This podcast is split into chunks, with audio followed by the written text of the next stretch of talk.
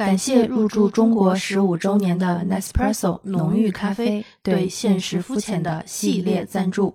片尾处有福利信息，记得收听哦。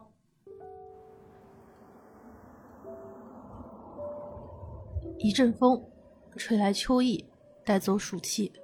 站在路边看着红绿灯上的小红人，那一刻，行人和车辆好像和我一起被时间大侠点了穴。我并不知道自己在想什么，只知道数字在闪烁，直到周围又流动起来。回过神来，就这样发了一分钟的站立呆。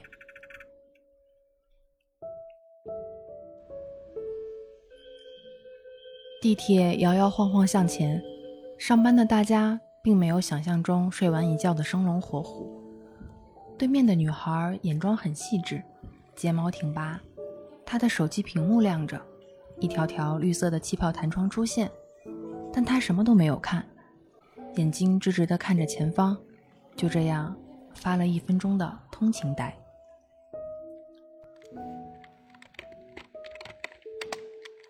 写完长长的邮件，下意识地拿起马克杯，走进公司的茶水间，随手拿一颗胶囊放入 Nespresso 的咖啡机，摁下按钮。听着机器运转的声音，想象着胶囊随着离心力转圈圈，所有的思绪和烦恼仿佛也在这一刻被抛开。伴随着萃取出来的咖啡液融入牛奶、焦糖、坚果、饼干、谷物、乳香渐次袭来，忍不住狠狠地吸了一口气，就这样发了一分钟的咖啡呆。发呆是多么舒服的事情啊！尤其是那种自然淡入、自然淡出的呆，仿佛醒着睡了一觉，但求此刻。我一直有个愿望，就是能录一期全程发呆的节目，啥都不做。那这也太爽了吧！要不然从现在开始，后面就发呆吧，我们。然后这个时候，Nespresso 就会给我们递上一粒胶囊咖啡，然后说：“别光发呆呀。”要不要喝点儿？好，那就干了这杯，越喝越有。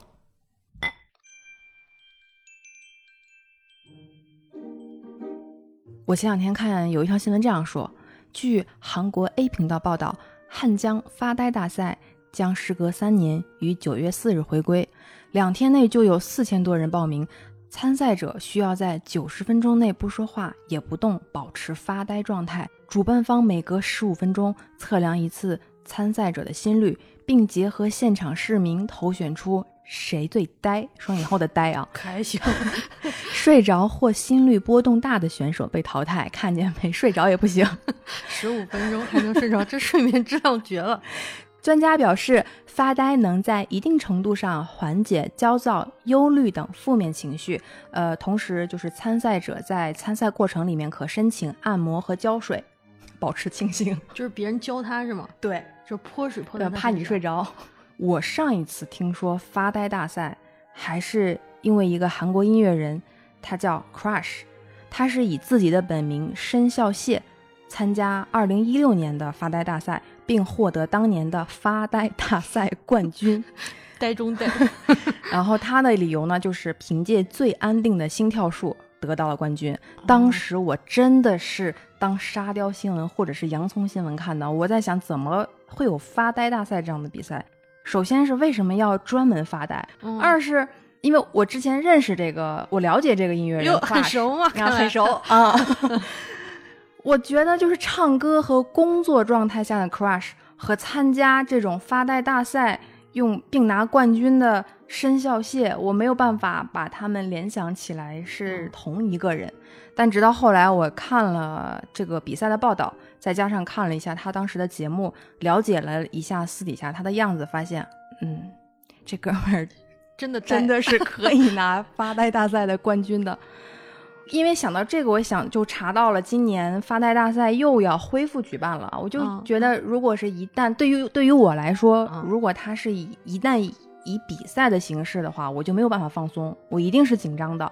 不是我 先觉得自己不行，就是我会有胜负心。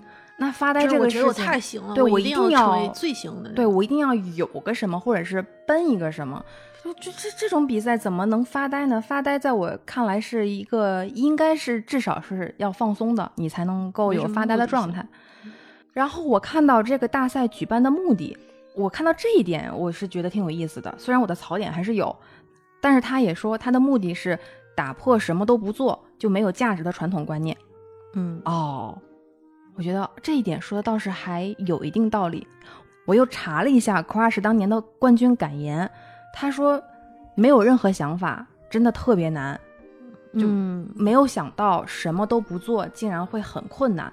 他说他当时真的是来放松休息的，来告诉自己没有任何野心，真的是来休息的。哦，我就知道，原来无论人们到底是抱着什么样的心态去比赛。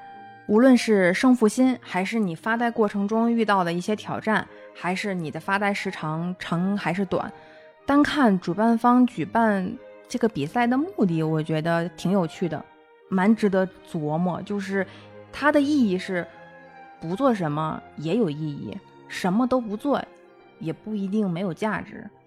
我忽然想到一句话，说的是“不为无益之事，何以遣有涯之生”。然后我就想到了一件事情，嗯，就是王阳明，他来了，他来了，他带着王阳明走来了。就是艾瑞斯最近我 好收收，不不是非常理解，不是那个现代的王阳明啊，是是明代的那个王阳明。就是他以前他是心学嘛，嗯，刚开始他学理学，年轻的时候他和他的朋友一起去看竹子，他的朋友就这么，他们俩就开始就盯着竹子格物，就是你看着这样东西，你就去思考。嗯，去思考竹子，要就思考出什么？要要思考出什么东西吗？理，要不然怎么叫理学呢？啊，要思考出一个叫格物致知。他的小伙伴看到中间好像是不太行了，就退赛了。他呢在那坚持，那他也可以 拿到当年的哇，那大赛冠军。那跨时在跨时不能比，跨时当年是跨时。得冠军是当时他什么想法都没有，一生就是怎么一生俯首拜姚明。他后来就放弃了理学，做了自己的心学。心学就从自己的内心出发嘛，就是想自己内心。Crush 和王阳明之间，哇，这个竟然有一种也能被我们俩串联起来。当时我看这个新闻的时候，我是抱着搞笑沙雕新闻或者是看综艺娱乐节目这种娱乐心态看的。这个举办这个比赛的目的是打破什么都不做就没有价值的传统观念。我的确是一直有觉得，嗯，我做什么事情干什么，我要去哪里，一定是要有意义的和目的的。我得图点什么，总得给自己找个缘由。比如说我干这个事情，我是为了得到什么，还是为了让别人怎么怎么样？我有意识到自己现在会经常。对你，或者是对其他朋友说一句话，你速速休息，抓紧忙完，赶紧睡觉。为什么我都要休息了，我还要速速抓紧呢？就速速休息，然后抓紧忙完，抓紧睡觉。就好像如果现在的生活状态是紧赶慢赶也赶不完，休息你就得抓紧时间休息，否则就没有时间了。稍纵即逝啊！就我没有时间休息了，所以我老说速速休息，抓紧睡觉啊！我就把一种像发呆啊。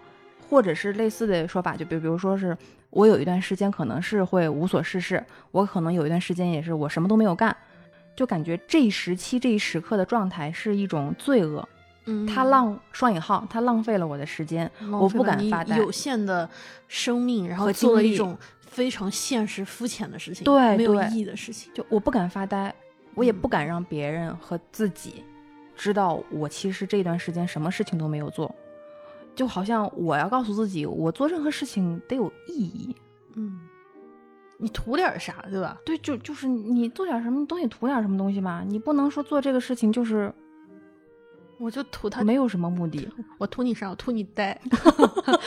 我图你时间多。哇，那这个真的有闲阶级，就是现在有钱都不算什么，要有钱还要有闲，对吧？然后不是有句老话总说的嘛，就人怕。人怕出名，猪怕壮。人怕不忙，人怕太闲。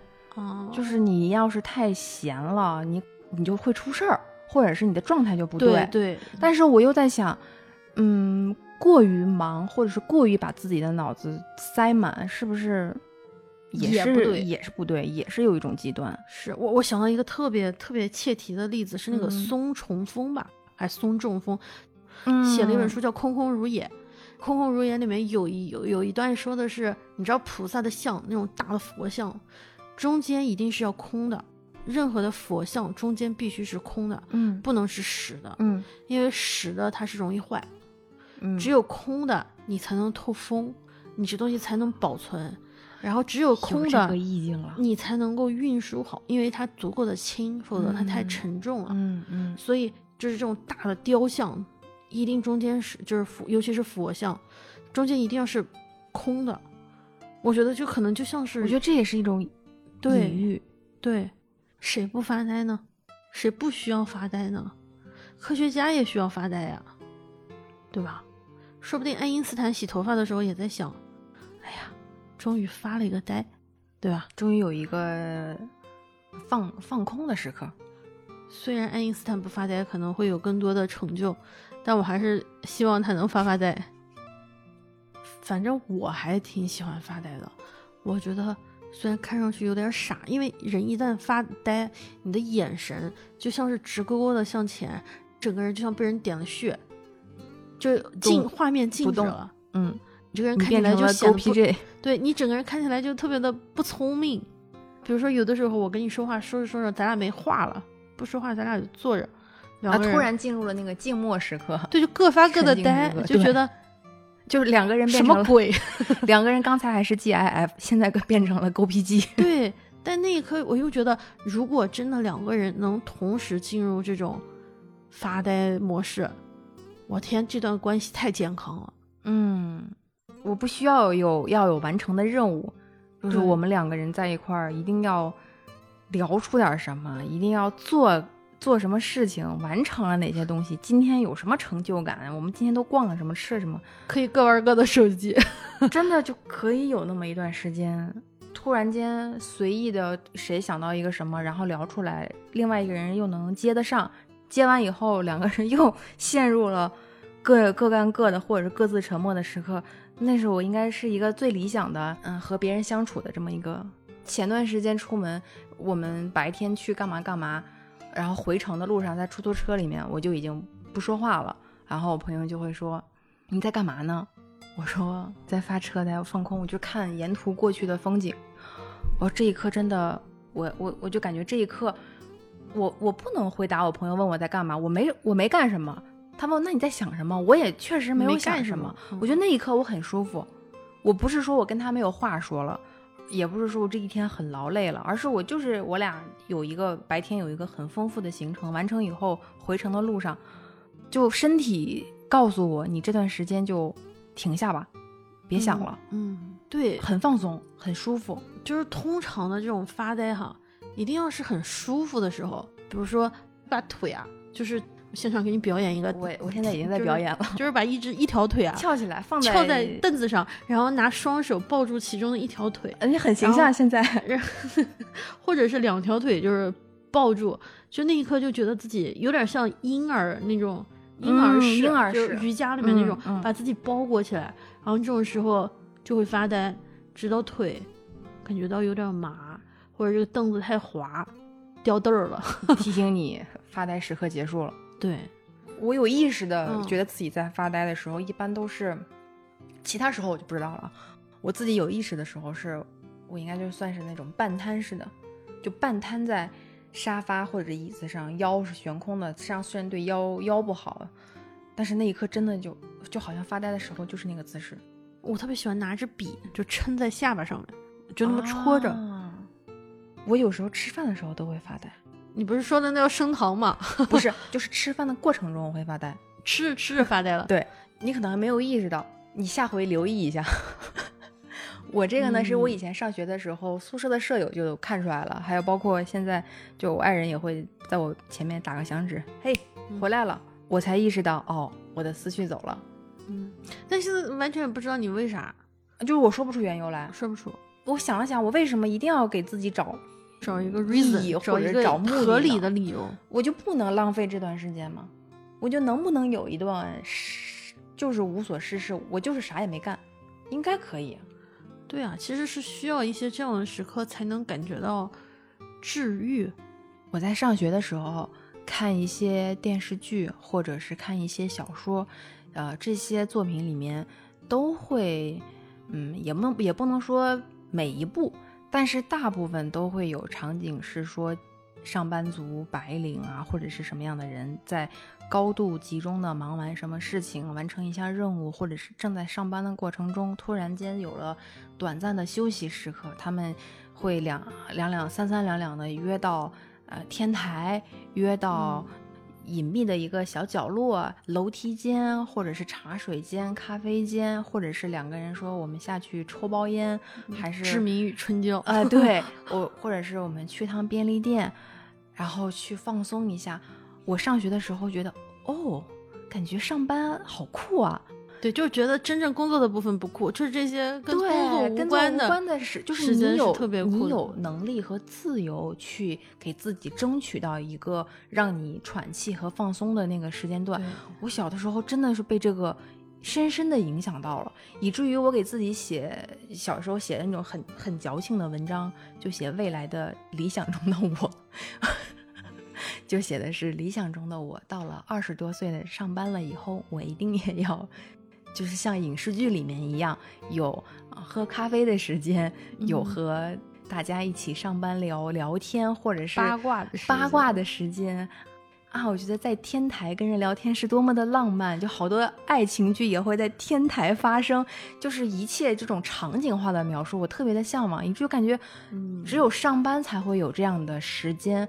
那会儿我觉得学生时代是没有没有能力，首先是经济条件可能也不太允许。二是好像大家就只局限在一个场景里面，你就是要学习，在学校没有那种稍微自由一点的感觉。等到我开始上班坐班的时候，上班很沉重，但是这个沉重之余，我又很期盼，如果能在这一天和同事们有一个休息时刻，就是我今天上班的盼头。嗯，好多那个剧里面都会有那种 coffee break，呃，有、那个我觉得受影响太太对，尤其是都市都市剧、职场嗯剧，就想象中，我要是有那种白领 office lady 的那种生活的时候，就一定得有。总在这个地方会发生一些奇妙的转折。我之前看那个柔美的《细胞小将》里面那个女主角柔美和她的那个第二任男友那个嗯叫做芭比，嗯他们俩就是之前就已经暧昧了办公室恋情，前面已经铺垫的差不多，但是没有没有说清楚俩到底什么关系。后来俩人跑到那个咖啡间去做咖啡的时候，两个人就是做完了咖啡，然后在那儿忽然两个人手碰了一下，哦，那一刻一切都明朗了，就需要那一点那一刻那。一刻，那个场景，对，还有一个我记得太清楚的一个就是干嗯大活儿，干大活儿的边大活的，就嗯是昆汀的那个低俗小说里面有一段啊、s a m u e l Jackson 和那个 Vincent 他们杀完了人去找昆汀嘛，昆汀给他们擦屁股，把人都已经弄完了，对，结果他就开始说，哦，你这咖啡不错啊，叭叭叭叭。昆汀说，我当然知道我咖啡好了，这可是我的咖啡。我那刻想，哦，你们干了那么、那么、那么、那么、那么的事情，你们怎么还能品咖啡？就是这个，真的是我人生就是最离了大谱，但又觉得最合得合情合理的 coffee break。就是那一刻应该很爽。当然，就是嗯就影视作品来分析啊，不是我们现实中认为这样很爽啊。对，就是就是那一刻，我就觉得这电影呃太能太会抓人了。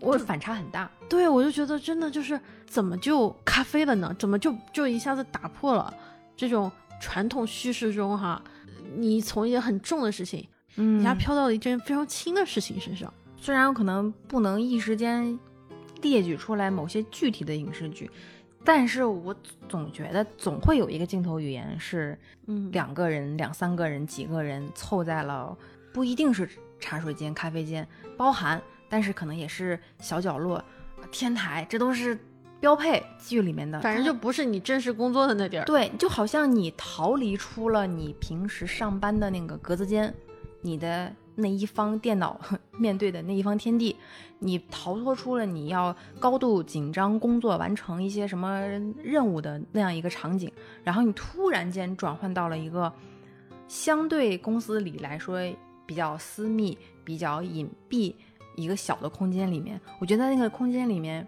嗯，无论是聊什么，你都是那一刻你是放松的。嗯。你在那个场所、那个场景里面，你是不需要背着什么任务嗯。和 KPI 的。你到那里面就是，我可以松对对。对松衣服，我可以松松领带，我可以把自己端端着的姿势放松一下，我可以驼背一下，我可以靠在什么地方，嗯。然后或许是和人聊八卦，嗯或许是说说什么嚼嚼舌根儿，或许就是想自己喝点东西放空一下。那个场景也影响到我们后来上班的时候，在那个工作群里面，一到下午两三点、三四点的那个时间段，就会问有人问有时间吗？我们几分钟嗨 T 吧，嗯，就没有 low T 的那个时刻，就只有嗨 T 的时刻。哦，那个时候，但是大家说行行没问题，然后三三两两就约到了茶水间。只要有那个时刻，我就觉得今天上班就还行。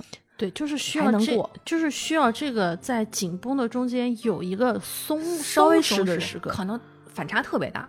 嗯，就是你突然间要从高效率回邮件的那个过程里面，突然间啊，我我不行，我得去喘口气。那我和几个同事约一下，就就去换换了一个场景。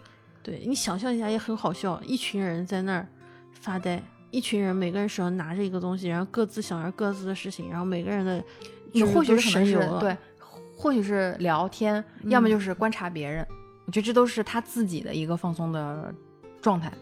我一直理想中啊，嗯如果能够发呆，我觉得秋天是发呆的好时候，天气是那么的舒服，温度气温是那么的适合，又那么的干爽，天高高的，天蓝蓝的，一切都非常舒服。你走在太阳底下晒着，有一点点凉，但最好我身上是暖暖的，嗯不湿也不冷。对，呃最好能够比如说有一点淡淡的香气，最好是悠悠的香气，比如说桂花，它不是那种一下子浓烈的直接冲着你鼻子来的，对，而是那种飘过来的。对一丝一绺儿对，我觉得这种东西就是飘着过来，哎，这会儿感觉还不错。板栗啊，那个干红薯，路边的，你真的吃的时候没有那么好吃，就我就闻的时候，对，就你没吃，你从那个人炉子里面闻到那个味道的时候，你觉得这可太香了。再比如说，我觉得就是呃热热的嗯啊、比如啊，说红薯啊秋秋天包子在手上，或者是热水、热茶、热咖啡。夏天老喝那个冰美式什么的，因为清爽嘛。凉快，espresso 又特别小，一个 shot 下去很过瘾。但是很 strong，但是很很就是太快了，也不符合这种秋天我想要放松、想要发呆，所以我觉得最好是那种牛奶咖啡，秋天给我传递的感觉就是让你慢下来，速速慢下来，是也不能速速慢下来，嗯就是就慢慢自然而然的慢下来。对，就自然冷却就似的。没有某一天说突然提醒你，哦，嗯，今天你该喝什么东西了，而是你自然而然就觉得，哦，我该喝了，是我今天需要有一杯。牛奶咖啡，最好是 Nespresso 的，是吧？嗯，我特别能理解，就是，呃，那种舒服的姿势啊、舒服的场合，不管是一个人还是几个人，如果几个人能一起发财，这个人真的关系太和谐了，实现了嗯理想生命的的大和谐。理想的那个健康的关系模式。嗯我之前看综艺节目，有一个综艺节目，然后里面的嘉宾呢，其实平时都是非常忙碌、马不停蹄、喘气，甚艺至人艺人还要喘，就是倒时差，所以白天录综艺对于他们来说就算是工作嘛。到了晚上要下播的时候，摘掉麦克风的那个过程里面，他们正好是在海边录制。突然间有其中有一个女孩就说起来啊，大海边还是很好啊，哎呀，这个时候真适合发呆啊。然后有人就自然而然的问起来说：“哎，你喜欢发什么呆？”呃按照他们的话来说，他们就回答了：“我喜欢发水呆。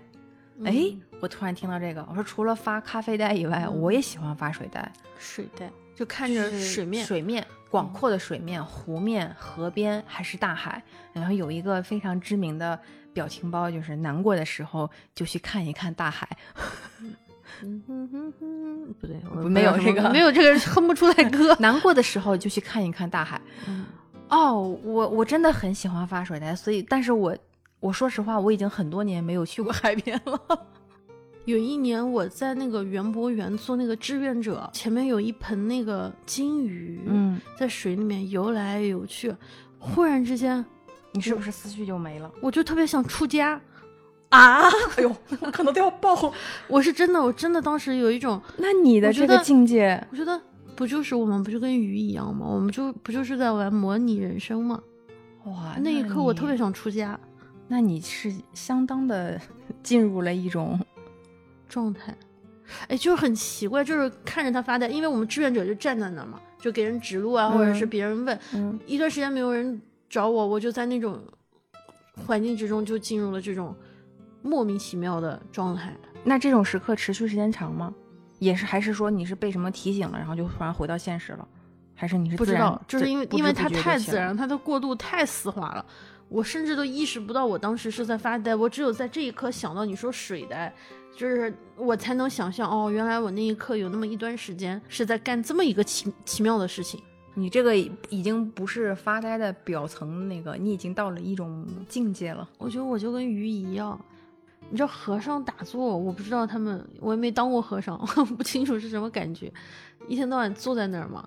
但是脑子里面是想事情了吧？因为我也不专业，我也不知道，我怕我说这个又暴露自己的无知。包括冥想，冥想的时候是在想东西的，这个说不好，你得看你冥想的，你那一刻冥想是干嘛？干嘛而去冥想的？嗯，所以就那种传统的想象中特别美好，特别，嗯，就是那种时刻一定要万事俱备，只欠发呆的这种，也很奇怪。其实到了说到我理想当中的什么的，我觉得咱们俩其实已经想到就是我们理想中的放松时刻。嗯，你坐在海边，那能不放松吗？有的时候光从树叶里面对就是透过来，好像是五彩斑斓的嗯，那种，它一直在的那种，一直在反射的时候，你看到它会变。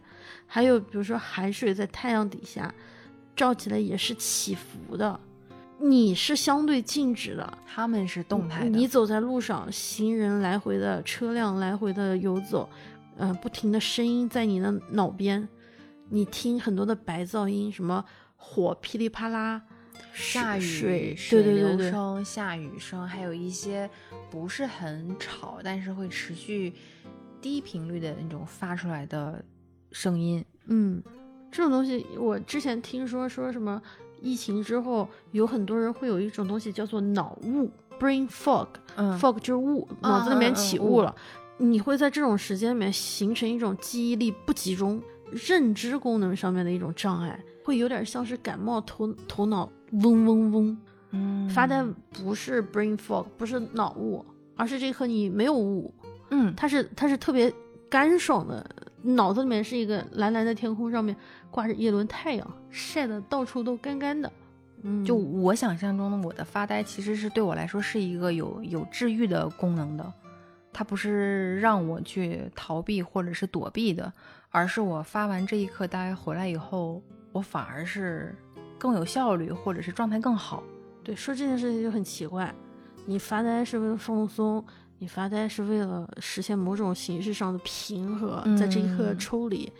紧接着，心理学家告诉你，啊、发呆是为了之后更好的工作，喝咖啡休息，工作中休息是为了之后再再重重新实现新回到高效。高效率你，再提神醒脑，一方面你又觉得这种东西很世俗，凭什么我做什么事情都要有一个奔头，嗯有一个原因？但另外一方面，你觉得这样才合理吗？不能一直在那得是什么样的人才能一一直游手好闲、无所事事，就是一直保持那么松弛的状态呢？嗯可能有，嗯，我真的我真的真的很喜欢发呆，因为这一刻真的给我很多的，就是我说不出来的安慰，就就像是有人在拍拍我说没关系，你就发吧，反正也也不你就聪明，吧你就待吧，嗯就待住了。没有人会指责你，没有人会催你，对你也不需要背负着什么任务你又要去干嘛。对你一一周七天，二十四个小时每天二十四小时，总要有睡觉的时间，也总要有发发呆的的时间。我我我得好好睡，我也得有好好发呆的时候。不管你是对着水发呆，对着山发呆，哪怕你对着树叶发呆，对，或者对着家里的蟑螂发呆，边喝着东西边发呆，吃完以后发发呆。虽然显得有点傻，但是你管他呢？笑你傻的人，难道他不发呆吗？他得多聪明，他不发呆，他得多忙，是不是？是我突然想到，我有一个很舒服的时刻，是我我躺在我们家沙发上，嗯，确实是在休息，但我感觉我休息时间也被手机充斥着，我在不停的下意识的再去刷任何东西，然后突然间来风了，我们家窗户正好开着，风把那个窗帘吹的好，就是风好大，全吹起来了。您觉得北京的风大吗？大，就是吹起来，一下子吸引了我的注意力。我就看那个窗帘吹吹动吹鼓，然后它那个风速就影响到我家面前那棵植物的上面，植物的那个叶子就随风哗哗动，摇头晃脑。我突然间就把我手机放下了，我就在观察那个两片树叶在摇晃，我就意识到我已经很久没有接触过大自然了，我很久没有看见过树了，我也很久没有看到过植物了。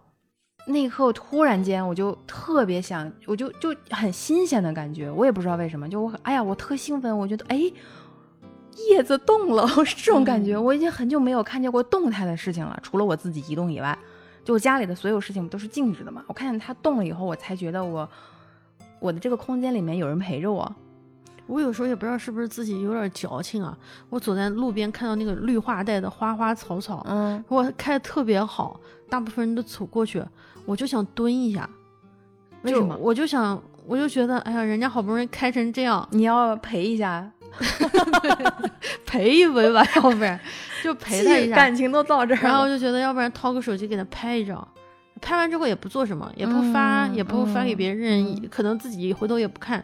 但我就觉得他的这一刻，我这一刻没有任何的意义。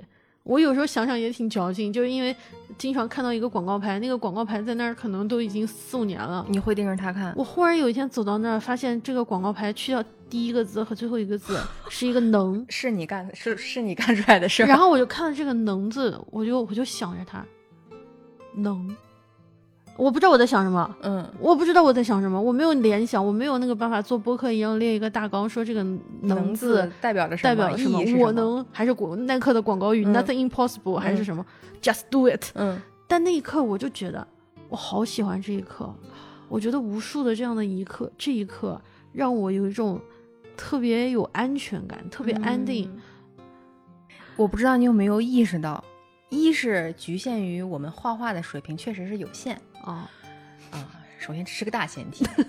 但是你有没有观察到，我们目前所有的，不光是我们画的那些封面的画，嗯。还有包括我们私底下以前画过的那些画，里面所有的人物都在发呆和眺望远方，因为 好只要像真的是，只要是我画的画，基本上都是背影，不是在看云，就是在放空。对，都是静止的那一刻，是因为我们画不出来动。嗯，首先我不是已经承认了吗？嗯我们的大前画大前提是我们的画画工有限画不出丰富的面部表情和其他的一些动作，做不了 vlog，所以录播课。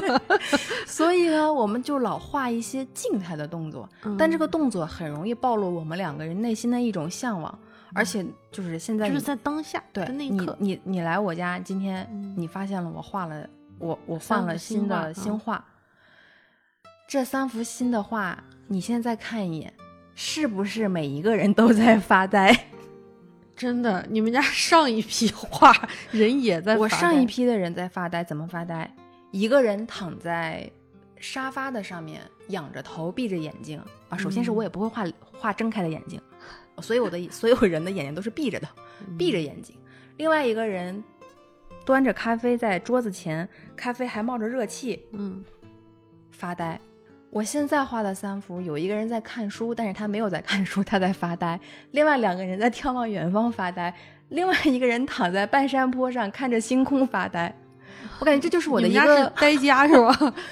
就感觉就是这是我的一个大呆之家意愿，就是我一个美好的向往。我我可能之前有些画，还有我我一会儿给你看一眼我之前画的画，基本上都是这个路路线。咱们的封面嗯也是，你觉得蒙安丽丽莎有可能是在发呆吗？我觉得他可能啊，我可能有点冒冒犯或者是冒昧了。你觉得如果不是一个那样的持续的发呆的状态，怎么一直有那样的表情呢？如果不是发呆，能看到星空吗？嗯，如果你那么忙，你根本都没有时间注你你意。哪能看到星空？哪能看到大海？哪能看到麦田？对，你沉浸在麦田的那一刻，不正是你发呆的结果吗？发呆看似是精神涣散，但其实是注意力最集中最集中的时时候，他他他他会诞生新的想法。就是那一刻那一刻，走神，思绪飘到了某个地方，不用问，啊，不用说，你也不用解释，原来我的终极目标是发呆，这从画画 就能看出来。我的美好愿望就是能够舒服的发呆。我有时候还挺挺羡慕的，我就希望，哎呀，自己有足够的时间，可以有闲。因为有闲的前提是你的心要足够的清。和静，你要能耐得，呃，也不能叫耐得住性子，就是你很，其实这个很需要能力啊。你有一个平和的心，不去跟别人对比，或者是不被别人的节奏影响，嗯而你有你专属的节奏，你不着急，我也不害怕，我比别人慢一拍，我问题也不大。我要再总再再重新整开，就人生终极意义是，我能做没有意义的事儿，我不需要背负着有意义而活着。现在不论是做什么，我经常听到的一句话就是，我在画画的时候，别人就会问：“那你的画 咱们画卖过钱的，咱们画卖过钱的，对吧？嗯，但是但是它不是一个就是不是一个常态嘛？对 就是是在还吓了他们的眼了，还有人来买画。在我们这个画还没有挣钱之前，我也嗯不会抱着这个心态。就是你的很多你想做的事情，你的爱好，还有你任何你你想做的，没有背负着重要的使命和任务的事情，有人突然问你，你做这是图什么？我又回答不上来。可以不图什么，对啊，完全可以不图。对，啊，他们就觉得，那你做这个有什么意义呢？我我特别想理对理直气壮的跟他们说，我画这画就是我想画。对，其实我好多事情都不为了图什么，我工作是为了图钱，啊，图我能够拿这笔钱去租得起房子，嗯你是还得起房贷，嗯我们图他能够买更好的食物，买上我看一眼看中就可以买到的衣服，但这些东西有一天会会没有，会不见，有一天衣服我们会穿不上，嗯，我就是说的再侥幸一点，不变的东西可能反而是做一些没有意义的事情。嗯在这一刻，在很多时候，你都不知道你在穿穿的是什么样的衣服，对吧？对，就舒服就好。能够实现这种舒服，你你你你为了买更好的衣服，住更好的房子，你还不是为了实现一个舒服吗？这种舒服又是发自你内心的，在舒服的环境里面，做一个没有用的人。对，而且没有人指责你，没有人没有人指责你，没有人指责你，没有人说你不应该这样，没有人说你在浪费大好时光。我就是想大方的 浪费一点时光。我们说的是特别特别理想的一种方式，对，但同时我们其实是知道的，这种这种方式只能活在理想当中。嗯如果你像是比如说啊，笛福那个《鲁滨逊漂流记》，嗯，你真的把你流放到一个海岛上，你除了一个排球，一个什星期五以外，你什么都没有，你每天的生活就是发呆，那那种发呆真的也没有意义。对，这个就是我刚才说，人得有事儿做，对你不能纯发呆，纯发呆会让人发疯的。对，那我们就会变成鲁滨逊，对吧？对，那我觉得他需要的是工作，所以他不停的，他他他在他的岛屿上一定要在找找事做嘛，让嗯自己试图还是活在一个像在社会里面的人一样。我每天要干什么？要干什么？要干什么？我这个嗯平衡点得找好，就是我得有事儿做，但是我不能被事情塞满。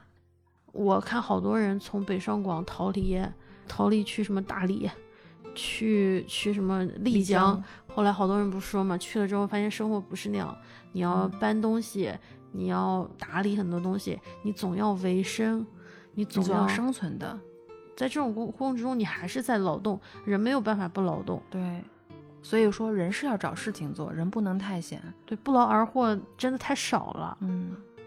这也就是可能，我觉得为什么是说，人始终是要回到现实生活中，发呆以后也得有一个清醒的时间段。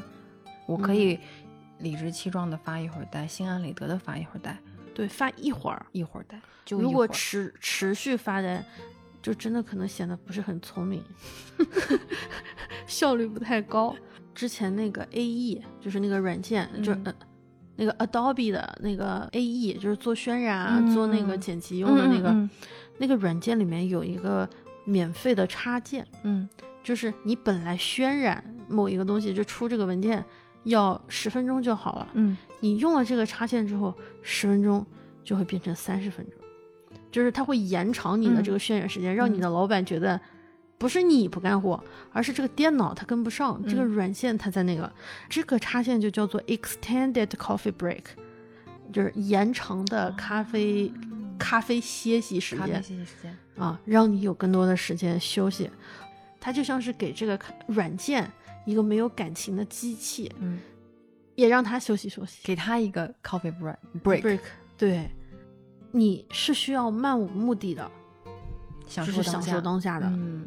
但是你还是要更好的回归生活，因为生活的本质就是柴米油盐酱醋茶，还有咖啡，还有咖啡。毕竟 Nespresso 赞助了这一期节目，他给提供了他提供了柴米油盐，对，提供了我们这一期发呆的机会。好巧不巧，五年前我们家买了第一台 Nespresso 的咖啡机，那个是打开我咖啡新世界的大门。也是一把钥匙，胶囊钥匙。对，就是算是我家庭咖啡机的一个非常好的启蒙。疫情之后，我有一个很大的改变，呃，就是会适当的囤一些东西。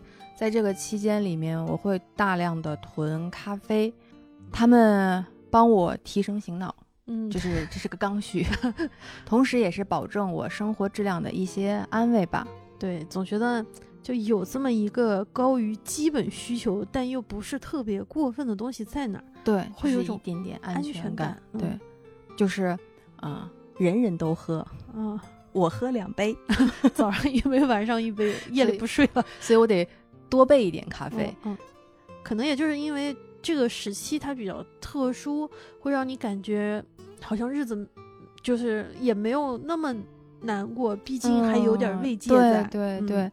而且胶囊的咖啡品质更加稳定，不仅能够保留入口那一瞬间的醇香，用完的胶囊是呃可以免费回收的，他会发一个袋子，绿色的，你集中用完一批收好，回收到他的店里。你这么想一下，Nespresso 进中国也已经有十五年了，对，我们在变，嗯，它也在变。我们身边已经有越来越多的人去习惯喝咖啡，Nespresso 也在很用心的贴合大家的口味，推出治愈的奶咖。我特别喜欢他们的那个名字，根据烘焙程度的不同，分别叫做简单的快乐、双倍的美好、浓烈的风味。简单的快乐也叫丝滑浓享咖啡，呃，喝起来会带着坚果、焦糖、饼干的香气。你一听这三个名字，是吧？就是感觉又慵懒又又治愈的味道。双倍的美好，它又叫做杜比欧优享咖啡，里面有奶香、果香、焦糖、饼干、谷物，好多层次在一起。就更满一点，那个那个口感是一点一点在更多一点啊，叠加层层递进的浓烈的风味，又叫浓情醇享咖啡。这个你一看名字，你就 感觉可想而知，浓郁的就是浓郁的谷物和烘烤香气的结合，口感就会更醇厚一点，一下子充涌上来，包裹住了你的味蕾。这不秋天到了吗？九月二十九日，Nespresso 登陆天猫咖啡品类日，官方旗舰店准备了很多福利回馈给大家，站内搜索“手边咖啡馆”，了解更多 Nespresso 优惠福利。同时，也欢迎大家在小宇宙的平台的留言区分享你的秋日暖心故事，我们会精选六位，各送出 Nespresso 新品咖啡师系列的 Cappuccino 拉花杯组中号一套，给自己制作一杯咖啡的时间，放空大脑。